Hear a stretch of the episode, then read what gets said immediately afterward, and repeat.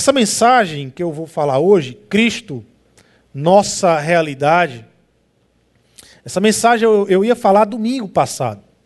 E acabei mudando. acabei falando sobre uma comunidade de graça e de verdade. E acabei mudando e, e deixei essa mensagem para hoje. Mudei porque eu ainda não estava com o coração em paz para trazer essa mensagem. E então resolvi orar durante a semana para trazer essa mensagem. Porque nesses últimos dias, nesse último mês, o meu coração ele se encheu de indignação. O meu coração se encheu de, de um sentimento de indignação, de um sentimento de vergonha, de um sentimento de que aonde foi que nós erramos? Aonde é que nós estamos errando como igreja? E aí, eu entendo porque não é de agora que essa crise moral e essa crise institucional da igreja evangélica, vou falar da igreja evangélica brasileira, mas isso não é só do Brasil, é mundial. E não é de agora, já faz algum tempo. Né? John Stott, em um livro dele, ah, publicado em 1982, Ouça Deus, ouça o Espírito, ouça o Espírito, ouça o mundo. Ele, nesse livro, ele, fala da, da, das andanças dele pelo mundo. John Stott era um grande preletor e um grande autor de vários livros. Ah, e ele, nessas andanças dele pelo mundo, ele diz nesse livro né, que nunca viu o evangelho se espalhar tanto pelo mundo afora, mas na mesma proporção, ele nunca viu o evangelho tão superficial, tão frágil. Rios que deveriam ser profundos, ele diz que eram rios superficiais. Rios que deveriam nos cobrir, ele diz que existem rios, evangelhos, ele faz essa essa, essa metáfora do evangelho com rio, e ele vai dizer que existem rios que você passa que talvez não molhe o seu calcanhar. Não molhe o seu calcanhar. E ele, nesse livro, ele diz que estava preocupado com o evangelho, da mesma forma que ele se espalha com velocidade, é um evangelho superficial. E essa crise moral e essa crise institucional que o meio evangélico cristão vive é uma crise que ela não nasceu mas ela dela mesma, do nada, mas ela nasceu proveniente de uma outra crise. Na verdade, existe uma outra crise por trás dessa crise moral e por trás dessa crise institucional que gera essas crises. E a crise que gera essas crises é a crise teológica. Uma crise cristológica. Uma crise cristológica. Teológica e cristológica. A igreja ela é uma comunidade centrada na pessoa de Cristo e na obra de Cristo. O centro da igreja é isso. Nós vivemos por causa da obra de Cristo. E nós continuamos a viver para mencionar, testemunhar, através do Evangelho, a obra de Cristo. Então nós nascemos na vida e na obra de Cristo. E nós temos a missão de testemunhar a vida e a obra de Cristo. Então a igreja é, é, tem Cristo como centro dela. O coração da igreja é Jesus Cristo. O cabeça da igreja, como Paulo vai dizer, é Jesus Cristo. Nós somos o corpo e Cristo é o cabeça.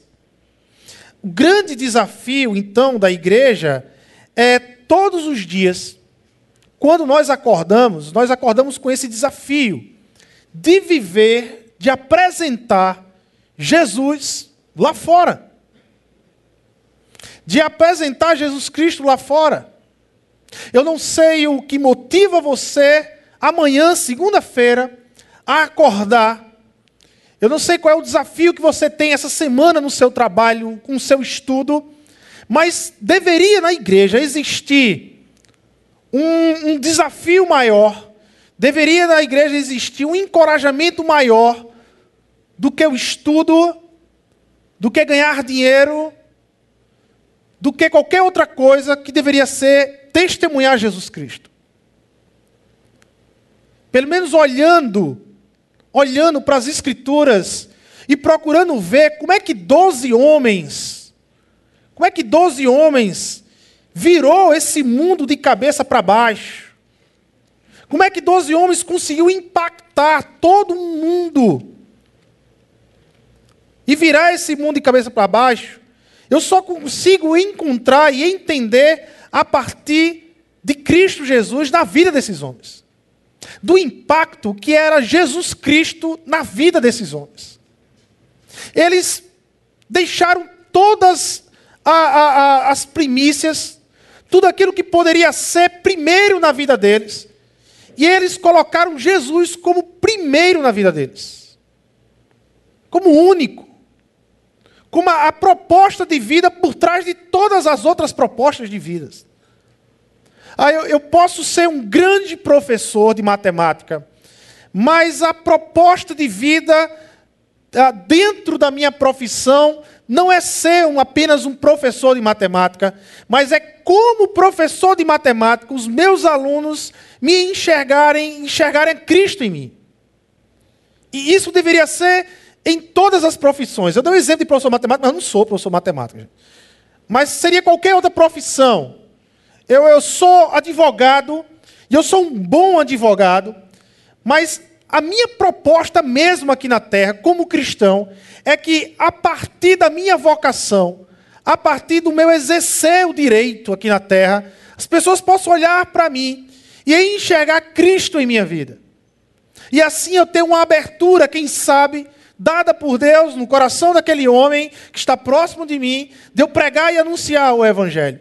Porque anunciar Jesus Cristo, anunciar o Evangelho, representar Cristo aqui na terra, é a nossa missão. É a missão da igreja. E a igreja, ela sempre foi, em toda a sua história, pressionada a alargar essa centralidade em Cristo Jesus. Sempre surgiram movimentos externos e internos que pressionavam a igreja a abandonar esta verdade.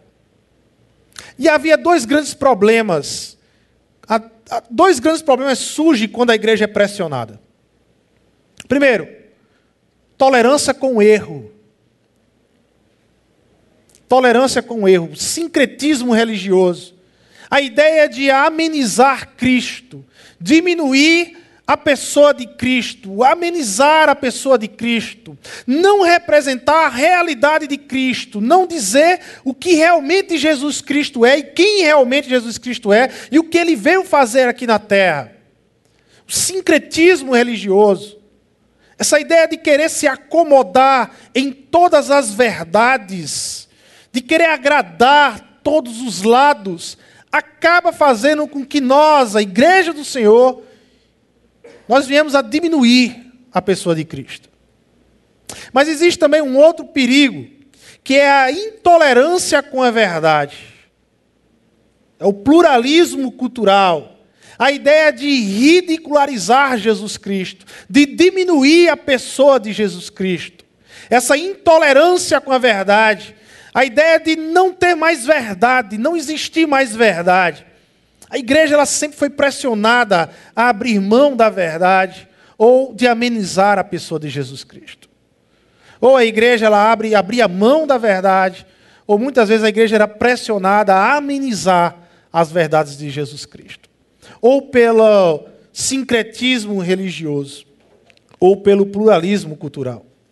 A resposta a esses dois problemas ah, está na nossa nova realidade. Nós nascemos de novo em Cristo Jesus. Nós somos uma nova criatura em Cristo Jesus. A ideia do texto lá em Coríntios é uma nova criação. Por isso que Paulo vai dizer: olha, tudo se fez novo. Nunca mais você vai poder encarar o mundo da mesma forma que você encarava antes de Cristo na sua vida. Não dá mais para voltar para trás. Não dá mais para voltar a achar que dá para viver nesse mundo, ou viver qualquer outra realidade, que não seja a realidade de Cristo. E todas as vezes que um cristão vive uma realidade que não é a realidade de Cristo, ele sabe no fundo do coração dele que ele está vivendo algo errado.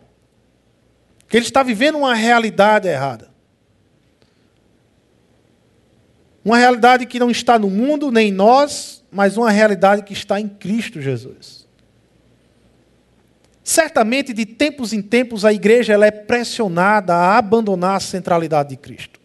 Certamente que ah, o cristianismo, em muitos lugares que cresce, cresce superficialmente. Cresce sem a, a raiz, a edificação principal que é Jesus Cristo. A compreensão principal que é Jesus Cristo. Mas parece que, em alguns momentos, em alguns tempos na história, a, a igreja é pressionada, e quando ela é pressionada, essa superficialidade, essa, essa forma de estar em Cristo e ao mesmo tempo não saber quem é Cristo ou o que ele fez por nós, parece que isso se torna mais latente, floresce mais. Fica tão aparente a superficialidade que até um cego que não entende nada vai enxergar e entender que a igreja está deixando de ser igreja. Que a igreja perdeu o propósito de ser igreja e que a igreja deixou de ser sal e luz desse mundo para ser qualquer outra coisa, mas menos a representatividade de Jesus Cristo aqui na terra. Nessa guerra, ultimamente, de direita ou de esquerda, onde, pasmem, pasmem, pessoas que julgam as outras pessoas, ou melhor, cristãos que julgam outros cristãos. Se você é cristão, você vota em candidato A. Se você votar em candidato B, você não é. Ou então é se você é cristão de verdade, você vota em candidato B. Se você votar em candidato A, você não é cristão. Pessoas que usam outras realidades que não é a realidade de Cristo para julgar quem é crente ou quem não é crente. Mas na verdade essas pessoas não estão julgando a outra, elas estão julgando o próprio Cristo Jesus. Elas estão julgando a obra salvífica de Cristo Jesus na cruz do Calvário. Elas estão dizendo para aquela outra pessoa que vai votar em candidato A ou B, tanto faz o candidato você escolher, mas ela está dizendo que fulano que vota naquele candidato não é cristão, ela está julgando Cristo Jesus. Ela está colocando em dúvida a ação de Jesus Cristo na cruz do Calvário isso não é igreja. Isso não é ser igreja. Igreja ela apresenta Cristo nessa terra. Igreja ela apresenta o evangelho nessa terra. Igreja acredita no poder que vem da cruz do Calvário para salvar o homem pecador. Igreja crê nisso. Igreja representa isso. Igreja representa a última esperança do ser humano, Jesus Cristo. Não é nem um candidato A ou B que é a esperança do ser humano. Não é nenhuma ideologia que é capaz de mudar o coração do homem, mas mudar o coração do homem somente o Evangelho de Deus. Que se você não sabe o que é o Evangelho de Deus, Jesus Cristo. A história de Jesus é o Evangelho de Deus. É isso que muda o coração do homem. É isso que transforma um pecador, um ladrão, um adúltero em um homem de Deus. Transforma um adúltero em um homem fiel. Transforma um ladrão em um homem honesto. O Evangelho de Cristo. O Evangelho de Deus. E aí eu convido vocês a abrirem Colossenses capítulo 2, nós vamos ler a partir do verso 16. Porque Colossenses é uma carta que centraliza a sua resposta em Cristo Jesus foi escrita para essa igreja, igreja de Colossos. Na época em que Paulo escreve essa carta aos Colossenses, a cidade de Colossos já não era mais uma cidade grande. A cidade de Colossos era uma cidade pequena. Existiam outras duas grandes cidades ao redor de Colossos, Hierápolis e Laodiceia. Eram talvez as cidades mais proeminentes dessa região. Éfeso era a capital, a grande capital dessa região, e muito provavelmente o evangelho chegou em Colossos ou por meio da pregação de Paulo em Éfeso, na qual ele ficou três anos em Éfeso ensinando e pregando o evangelho, ou de repente judeus da diáspora, que ouviram o evangelho de Pedro lá em Atos, que ouviram Jesus como Salvador e Senhor, que aceitaram esse evangelho e trouxeram esse evangelho para a cidade de Colossos. Enfim, Paulo ele não fundou essa igreja, mas ele escreve para essa igreja. E ele percebe que essa igreja vive sobre duas grandes pressões: a pressão mística, do sincretismo religioso, do, do misticismo, da experiência espiritual pela experiência espiritual, e o, o, o perigo do legalismo judaico, das leis, das regras, desse sistema legalista que, que, que adota regras, dogmas, para medir a espiritualidade das pessoas. Então, Paulo ele responde a esses dois grandes perigos, e ele responde com Cristo Jesus. Verso 16 do capítulo 2 de Colossenses diz assim: ah, Portanto, não permitam que ninguém os julgue pelo que vocês comem ou bebem, ou com relação a alguma festividade religiosa, ou à celebração das luas novas, ou dos dias de sábado. Estas coisas são sombras do que haviam de vir. A realidade, porém, encontra-se em quem, irmãos? Em Cristo. Não permitam que ninguém que tenha um prazer numa falsa humildade e na adoração de anjos os impeça de alcançar o prêmio. Tal pessoa conta detalhadamente suas visões e sua mente carnal a torna orgulhosa. Trata-se de alguém que não está unido à cabeça, a partir da qual todo o corpo sustentado e unido por seus ligamentos e juntas efetua o crescimento dado por Deus. Já que vocês morreram com Cristo para os princípios alimentares deste mundo, por quê? Como se ainda pertencessem a Ele, vocês se submetem às regras não, não manuseis, não prove, não toque. Todas essas coisas estão destinadas a perecer pelo uso, pois se baseiam em mandamentos e ensinos humanos. Essas regras têm, de fato, aparência de sabedoria, com sua pretensa religiosidade, ou então com a sua falsa humildade e severidade com o corpo, mas não tem valor algum para refrear os impulsos da carne. Senhor Deus e Pai, nos direciona na tua palavra hoje, Senhor. Prepara o nosso coração, não apenas para ouvir a tua palavra, não guardar, mas viver a tua palavra, Senhor. Viver a tua palavra. Ilumina a nossa mente para compreendermos e possamos sair daqui cheios da presença de Cristo e com a convicção da realidade pela qual nós vivemos. É em teu nome, Jesus, que nós oramos e te agradecemos. Amém e amém.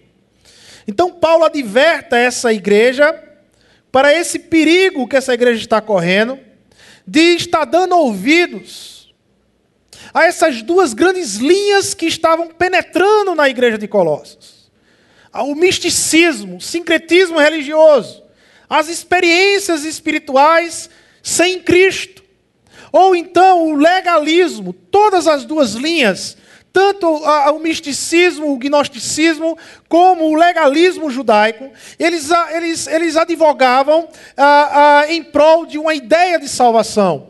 Olha, nós, nós reconhecemos Jesus como Senhor, nós temos Jesus como Salvador, Jesus é o Messias prometido nas Escrituras, mas é necessário mais alguma coisa para salvar é necessário mais alguma coisa para verdadeiramente você ter uma experiência espiritual de salvação.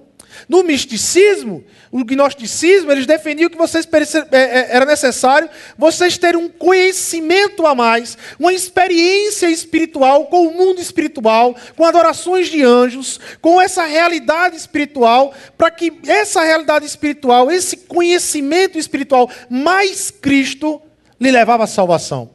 Já os legalistas judaicos, eles defendiam que teria que se cumprir as leis de Moisés, a guarda do sábado, se abster de alguns alimentos, guardar algumas festividades. Então, todo esse cerimonial, mais Cristo, nos levaria então à experiência de salvação.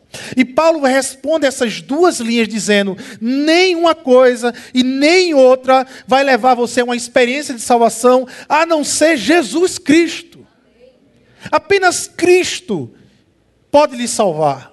Apenas Jesus pode lhe dar uma experiência salvífica aqui na terra.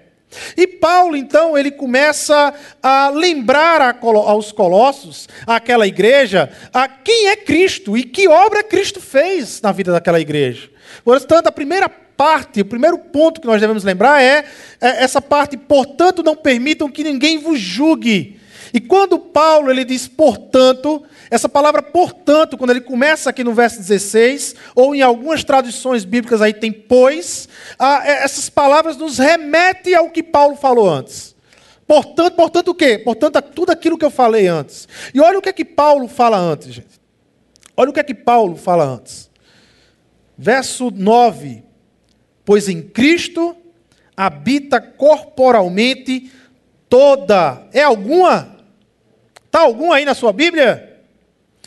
toda em Cristo habita corporalmente toda a plenitude divina, e por estarem nele, que é o cabeça de todo poder e autoridade, vocês receberam a plenitude.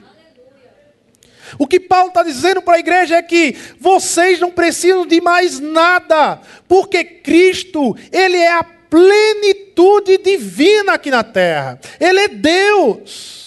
Jesus ele não é menos Deus. Jesus ele não é, é, é um pouco abaixo de Deus. O que Paulo está dizendo e defendendo é que Cristo é Deus. E esse Cristo que é Deus, ele é o cabeça e ele tem toda a autoridade, todo o poder e toda essa autoridade, todo esse poder, né, nós recebemos em Cristo Jesus. Não precisa procurar mais nada além disso. Além disso. E aí Paulo, ele começa a bater então no legalismo judaico. Paulo vai dizer assim, olha, nele também, verso 11, vocês foram circuncidados a, a, circuncisão era uma regra judaica, era uma lei mosaica, era a marca de que você pertencia à nação de Israel, era a marca que você pertencia a Deus. Então Paulo ele usa essa marca humana, carnal, e ele vai dizer assim: olha, nele também vocês foram circuncidados, não com uma circuncisão feita por mãos humanas, mas com uma circuncisão feita por Cristo, que é o despojado corpo da carne. Não foi uma circuncisão feita por mãos humanas, mas foi uma circuncisão feita pelo próprio Cristo, pelo próprio Deus. Uma circuncisão feita no coração, no, espírito. Numa num, num, num estado de vida gerado pelo Espírito. Gerado pelo Espírito do Senhor. A natureza humana, a nossa natureza humana, ela prospera muito nesses deveres religiosos. Nós prosperamos muito, muito nisso. Nós gostamos de nos contentar com a nossa própria justiça, irmãos. Nós temos facilidade de nos contentar com a nossa própria justiça. O nosso estilo de justiça, a nossa moralidade, nós, nós construímos, nós, nós colocamos assim: olha, para mim, isso aqui é que é justiça. E aí nós começamos a julgar os outros a partir da nossa justiça. E nós gostamos disso. Sabe por que nós gostamos disso? Porque geralmente quem faz isso gosta de se comparar com gente pior do que ele. É isso. Quem gosta de medir espiritualidade de pessoas, quem, mostra, quem gosta de ficar, quem sabe, é, é, é, é acusando quem está certo ou quem está errado, é porque essa pessoa, quando ela vai medir a justiça dela e a vida dela, geralmente ela escolhe alguém pior do que ela. E aí ela olha para essa pessoa que tem um padrão pior do que ela e ela se considera justa. Ah, eu posso estar errado, eu posso ser ruim, mas com fulano, de forma alguma. O que Paulo está dizendo para a igreja de Colossos é que, sabe, ficar procurando ou ficar colocando justiça para medir vida das pessoas está errado, porque a, justiça que nos mede é a justiça que vem de Deus. Meu. A justiça que nos mede é a justiça que vem de Deus. Tem alguém aqui nessa terra que olhando não para um pecador, mas olhando para Deus, olhando para Jesus, tem alguém nessa terra que pode ser considerado justo? Tem alguém nessa terra que pode simplesmente dizer assim: eu não preciso da graça e da misericórdia de Deus, porque em mim há uma justiça que eu posso chegar a me ser salvo? Ninguém. Porque a comparação de justiça na igreja não é o outro, é Cristo Jesus. É a partir de Jesus Cristo. É isso que Paulo está dizendo. A nossa natureza carnal é muito forte dentro desse sistema religioso. A prática religiosa, ela faz nos inchar o ego. Já a natureza humana, ela é fraca para as coisas espirituais. Tratando-se em viver no espírito e por eles, nós somos fracos. Nós não queremos dividir nossas vitórias com ninguém, meus irmãos. A verdade é que nós temos dificuldade de dividir nossas vitórias com alguém. Na verdade, nós temos dificuldade de dividir nossas vitórias com Jesus Cristo. Só que a Bíblia não diz que você deve dividir sua vitória com Jesus Cristo, não. A Bíblia diz que você deve entregar toda a vitória a Jesus Cristo. A Bíblia diz que, deve, que eu e você nós devemos reconhecer que toda a vitória, toda a vida do Espírito que nós conseguimos viver é na dependência do Espírito Santo de Jesus Cristo e da ação de Jesus Cristo. E entregar vitória a um outro, nós temos dificuldade com isso. Por isso que é tão difícil nós vivermos o Evangelho.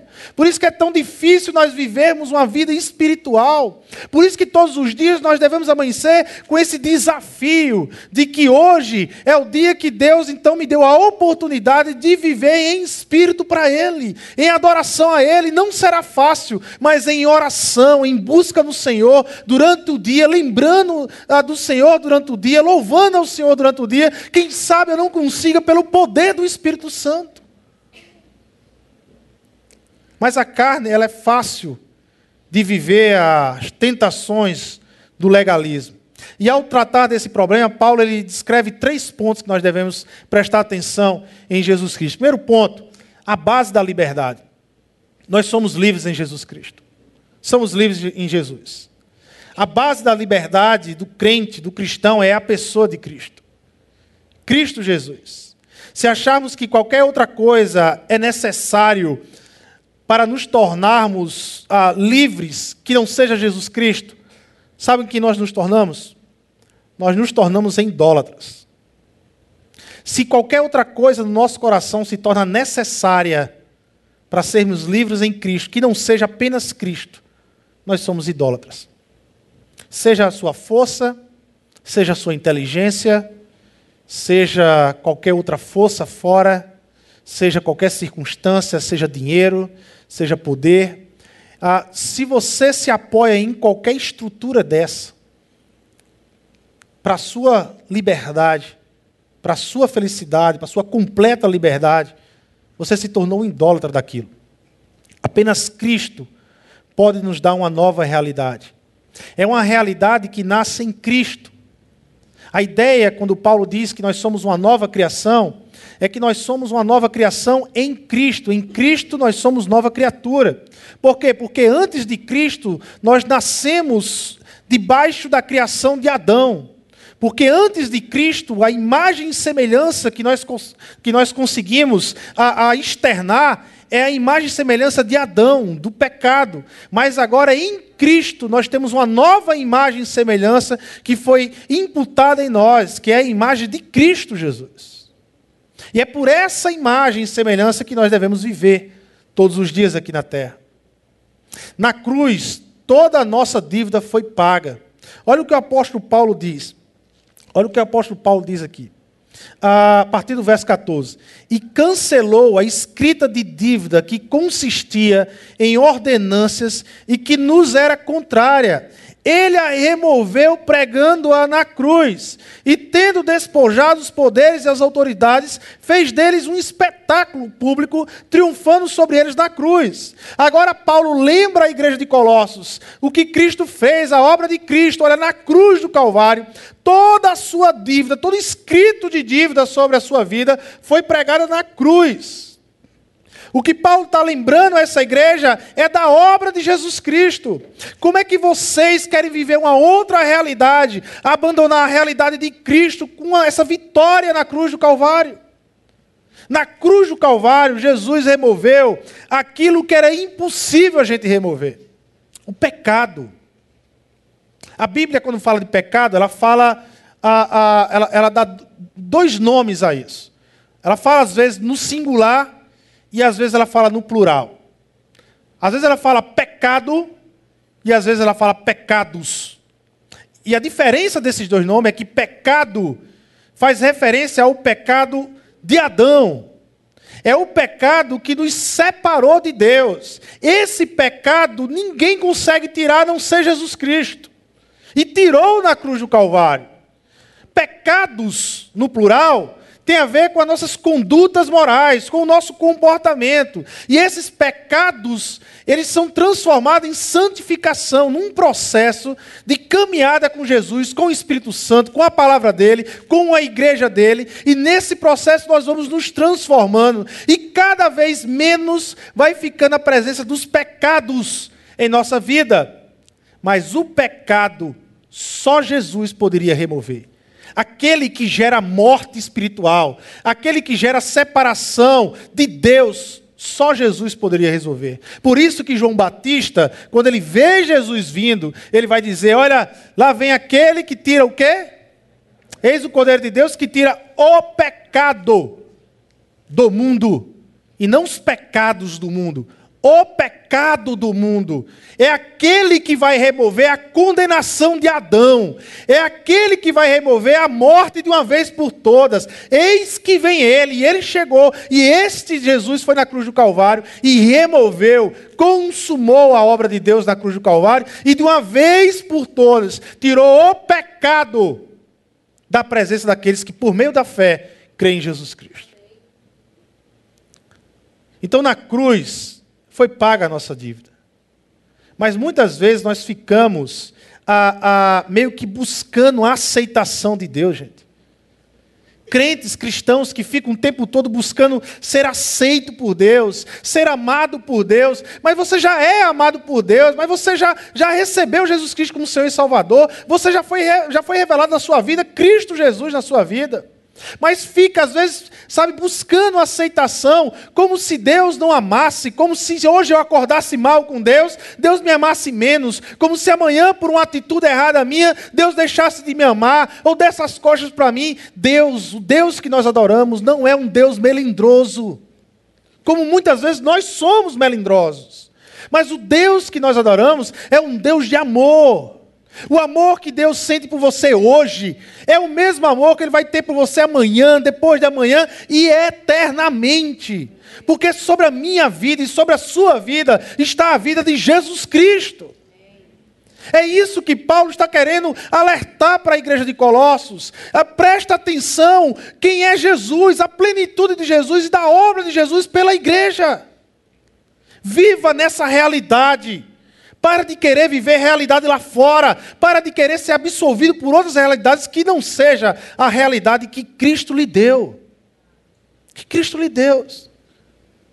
Pessoas que julgam outras não a partir de Cristo, mas a partir do pecado. Crentes que ficam julgando outros crentes, não a partir de Cristo, mas a partir de pecados. Ora, mas a obra de Cristo na cruz do Calvário ele pregou, ele, ele pagou toda a escrita de dívida. Está dizendo aqui a palavra.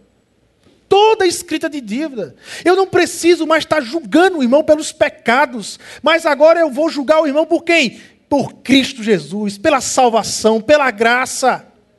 É essa verdade que me faz chegar para um irmão que caiu em pecado, abraçar e caminhar com ele, porque eu não vejo pelo pecado, eu não leio pelo pecado, mas eu leio por uma pessoa preciosa, que tem o sangue de Cristo lavado e remido. filho de Deus, príncipe do Senhor, sabe, princesa do Senhor. É assim que nós devemos nos ver.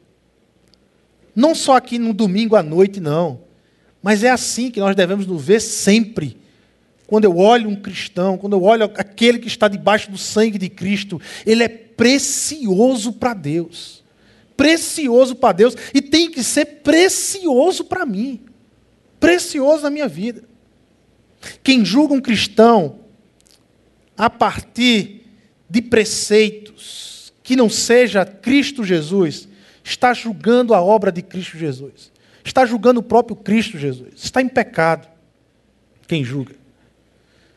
E parece que de tempos em tempos a igreja ela cai nessa cilada de buscar algo para ser instrumento de salvação. Parece que de tempos em tempos nós ficamos procurando algo que se torne a nossa esperança, que não seja Jesus Cristo, o Senhor. A esperança da igreja, a esperança deste mundo é Jesus Cristo, o Senhor, aquele que morreu na cruz do Calvário e ao terceiro dia ressuscitou, vencendo a morte.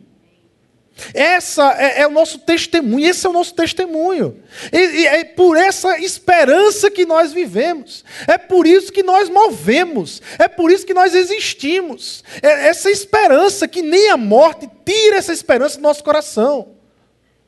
Mas parece que de tempos em tempos nós ficamos procurando, sabe, salvadores, redentores, que não seja Cristo Jesus.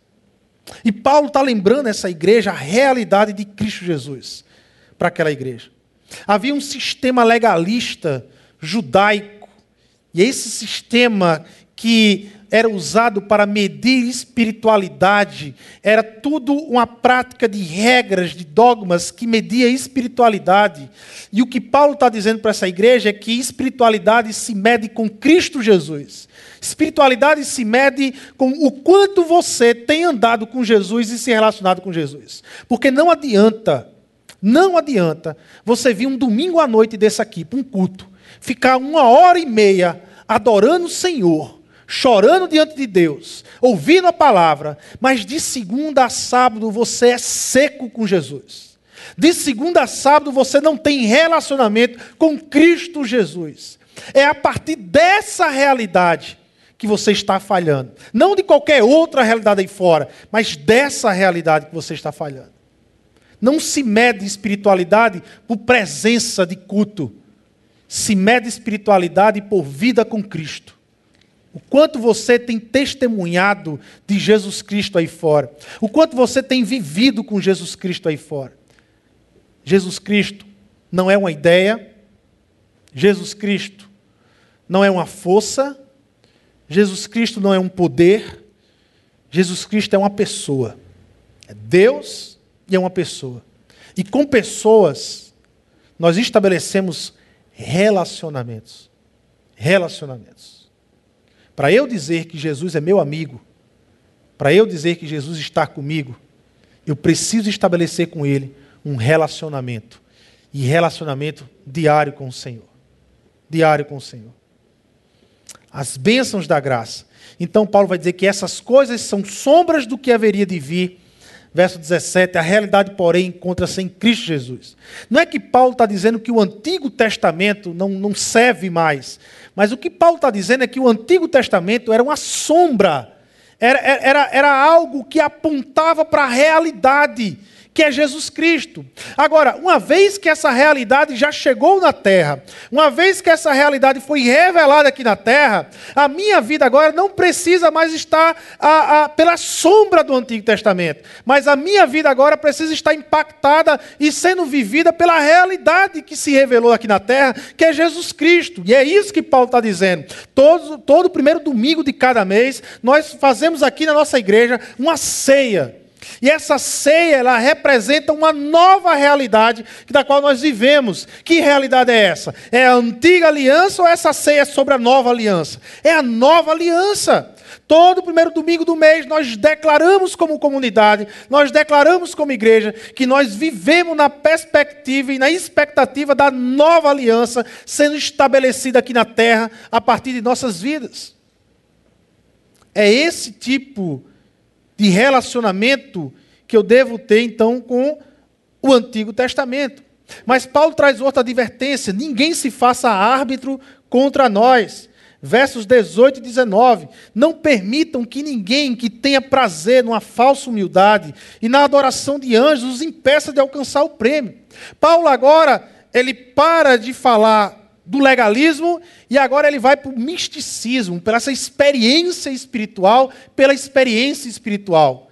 E ele vai dizer: olha, não permitam que ninguém tenha o prazer numa falsa humildade e na adoração de anjos, os impeça de alcançar o prêmio. Tal pessoa conta detalhadamente suas visões e sua mente carnal a torna orgulhosa. O que Paulo está dizendo é que as experiências espirituais, seja ela qual for, das mais vitoriosas possível. A, a, experiência espiritual da cura de um câncer, a experiência espiritual a, a do sobrenatural, a experiência espiritual de, de, de qualquer for, de qualquer experiência espiritual, não supera, não supera, não chega nem perto da experiência de ter Jesus Cristo como Senhor e Salvador da sua vida. É isso que Paulo está dizendo.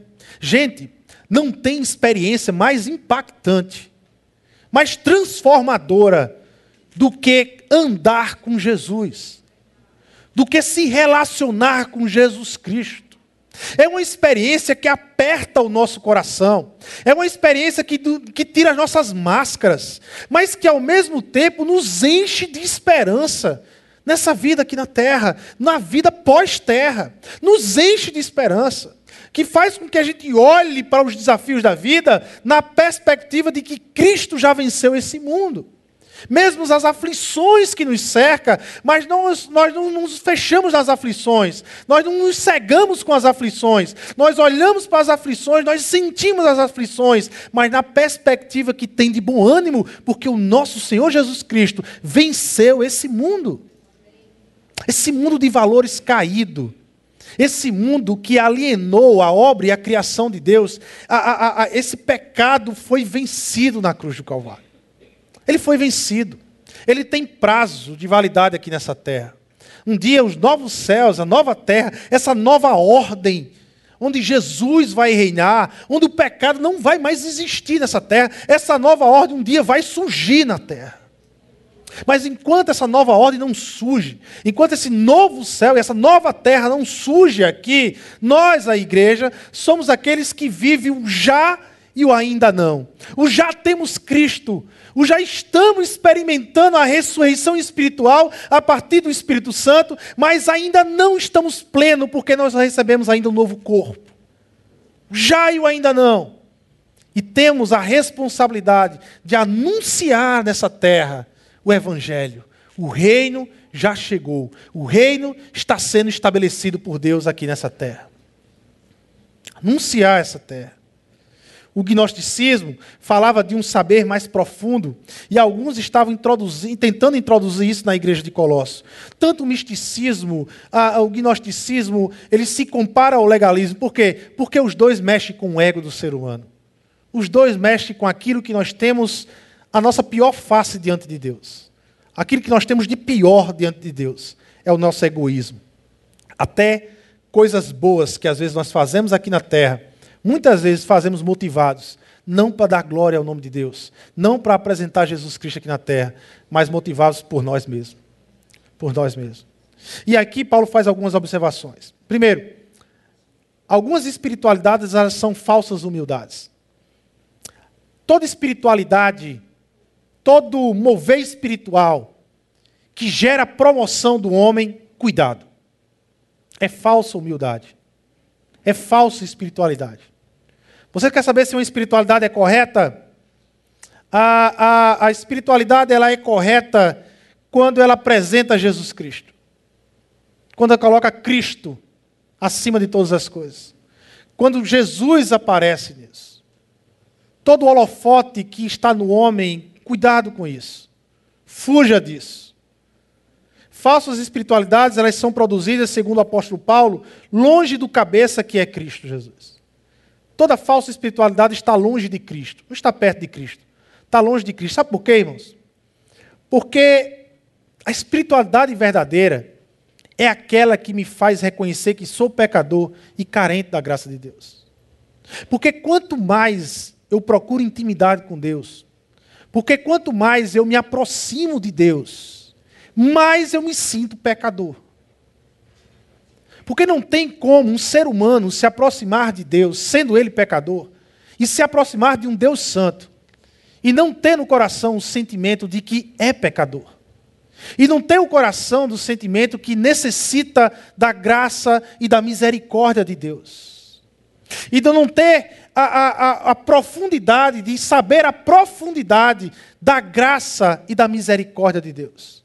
Você só quer saber um pouco da profundidade da graça e misericórdia de Deus? Porque você quer entender um pouco mais profundo o que é graça e misericórdia? Tenha intimidade com Deus. Tenha intimidade com Jesus. Busque estar perto de Deus. Mas busque estar perto de Deus. E você vai ter uma noção do valor da graça e da misericórdia de Deus sobre a sua vida. O que fez de Paulo ser o apóstolo da graça? Intimidade com Deus. Proximidade com Cristo Jesus. Fazia dele entender a graça profundamente. Você pode fazer todo tipo de discurso, ou, ou você pode fazer todo tipo de curso de restauração. Todo tipo de curso que surge aí. Eu fiz muitos cursos de restauração e fui muito abençoado por muitos cursos de restauração. E você pode fazer todo curso de restauração que possível surgir na sua frente. Mas se você não se relacionar com Cristo, se você não tiver Jesus Cristo como cabeça, nada disso vai adiantar. Nada disso vai adiantar. Nada vai mudar. Porque a verdadeira mudança ela vem a partir de Jesus Cristo. É a partir de Cristo Jesus na sua vida. Isso traz a mudança. Na última parte, Paulo diz assim: Olha, não vos deixes escravizar. Paulo vai dizer: já que vocês morreram com Cristo para os princípios elementares deste mundo, porque, como se ainda pertencesse a Ele, você se submete às regras. Ora, se você já está morto em Cristo Jesus, por que você ainda quer se submeter às regras? Se você já ressuscitou em Cristo Jesus, se você vive em Cristo Jesus, por que ainda você quer voltar aos fundamentos elementares? Aonde Cristo ainda não tinha sido revelado, aonde Cristo ainda não era a realidade. Mas muitas vezes, irmãos, muitas vezes, nós somos tentados a abandonar a realidade de Cristo e abraçar outras realidades. Muitas vezes nós somos envolvidos por lutas que não são nossas. Por lutas que representam uma outra realidade, que não é a realidade de Cristo. A igreja cristã evangélica, ela precisa retornar, ela precisa viver a partir da realidade que é Cristo Jesus na vida dela. A partir dessa realidade de, de, de absolvição do pecado, da graça de Deus, de quem é Cristo na vida dela. Mas muitas vezes nós nos desviamos disso. E começamos a declarar lá fora, não a realidade a partir de Cristo, mas uma realidade a partir das minhas perspectivas, não da perspectiva da realidade de Cristo. Se você, se você, se você quer tirar o PT do poder no dia 28, e se essa é a sua intenção, de tirar, de destronar o PT do poder, de não devolver o poder ao PT, irmãos, faça isso, mas com mais intensidade, com mais amor, declare que Cristo é a sua realidade. Não fique por aí declarando que a realidade seja uma outra coisa que não seja Cristo Jesus. E se você quer devolver o poder ao PT, se você quer voltar ao governo do PT e devolver o PT, faça isso. Mas mais intenso do que isso, mais apaixonado do que isso, você precisa é, anunciar a realidade que é Cristo Jesus, que é o Evangelho. Sabe, a igreja aqui brasileira pressionada por direita e por esquerda, com a maior facilidade do mundo, abandona a realidade do evangelho, se envolve com outras realidades. A resposta a única resposta e o único caminho para nos consertarmos é voltarmos à realidade de Cristo. Sabe com que eu sonho? Eu sonho que na segunda-feira, em vez de postagem de candidato A ou B, e de fake news, e tanto fake news, tanta mentira, sabe? E isso me envergonha. O que mais me envergonha é ver crente reproduzindo mentira na internet. Gente. Isso é uma vergonha. Isso é uma vergonha para o Evangelho. Isso é uma vergonha para Cristo Jesus. Mas sabe, o meu sonho é que na segunda-feira, a partir da igreja aqui, da Igreja Batista Zona Sul, nós começamos um movimento de postar o Evangelho. Um movimento de postar de que Cristo é a nossa realidade, de que a nossa esperança não está em candidato A ou em B, mas está em Cristo Jesus, estabelecendo o seu poder e o seu reino aqui nessa terra. Onde a igreja ela é a declaradora. A igreja ela é o arauto de Deus nessa terra, onde nós declaramos que o reino de Deus é a melhor coisa para essa terra. Sabe, é, a, nos enche, de, às vezes, de um espírito de indignação, porque nós trocamos nosso Senhor Jesus, aquilo que nós temos, o Evangelho, a maior história de amor, a maior história de amor que já existiu nessa terra, e nós trocamos o Evangelho para nos envolvermos com realidades que não é a de Cristo Jesus, que não representa a realidade de Cristo Jesus. Meu irmão, eu não sei em quem você vai voltar no dia 28 e nem quero saber. Mas eu quero dizer isso para vocês: que independente de quem você vai voltar dia 28, não permita que ninguém lhe julgue por isso.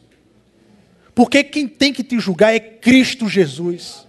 Porque sua realidade pertence a Cristo Jesus.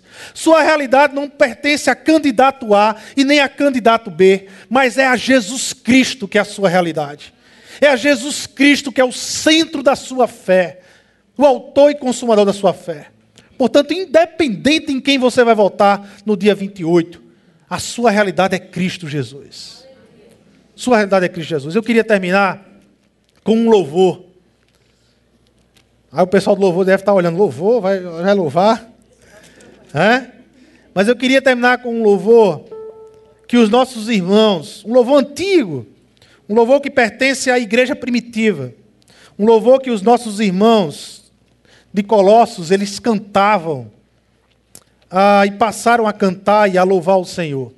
Se encontra lá em Colossenses capítulo 1, a partir do verso 15 que já até se tornou até um louvor mais novo né, nos dias de hoje. Mas os nossos irmãos cantavam isso aqui.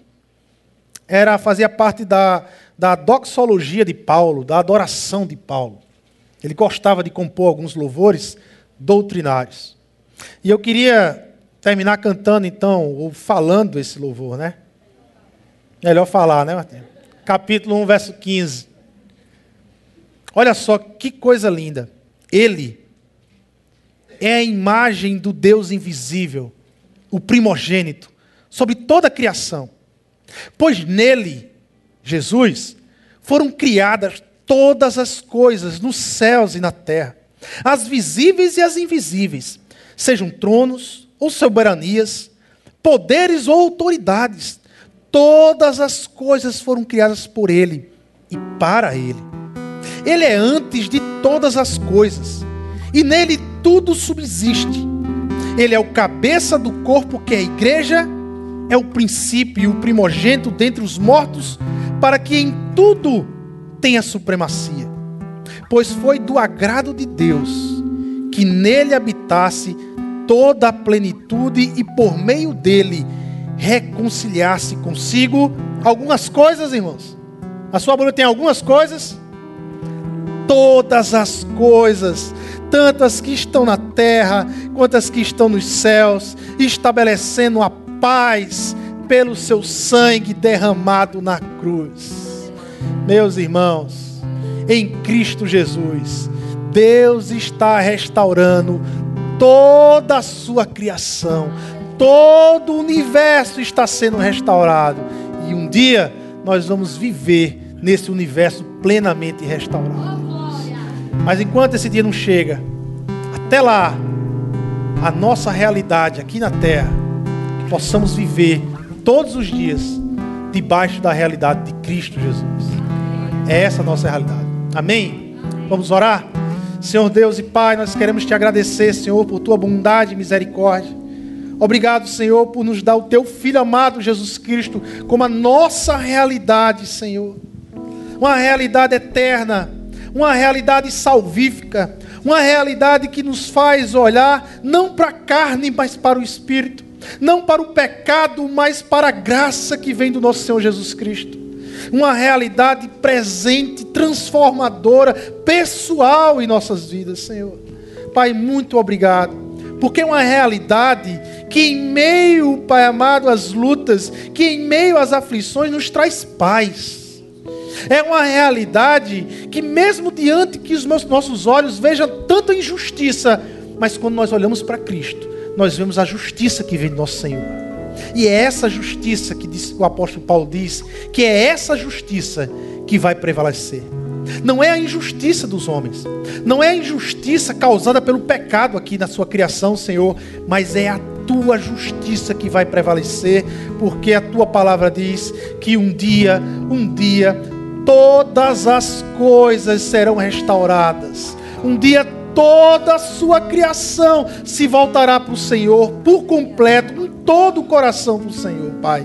E nós vamos estar presentes nesse dia. Que possamos, Pai, sermos arautos, que possamos ser pregadores, anunciadores do teu evangelho. Anunciadores da tua verdade, da tua realidade e não da realidade de outros mas da tua realidade, porque foi para isso que a tua igreja se estabelece no teu poder e na tua autoridade, e na tua autoridade aqui nessa terra, Senhor.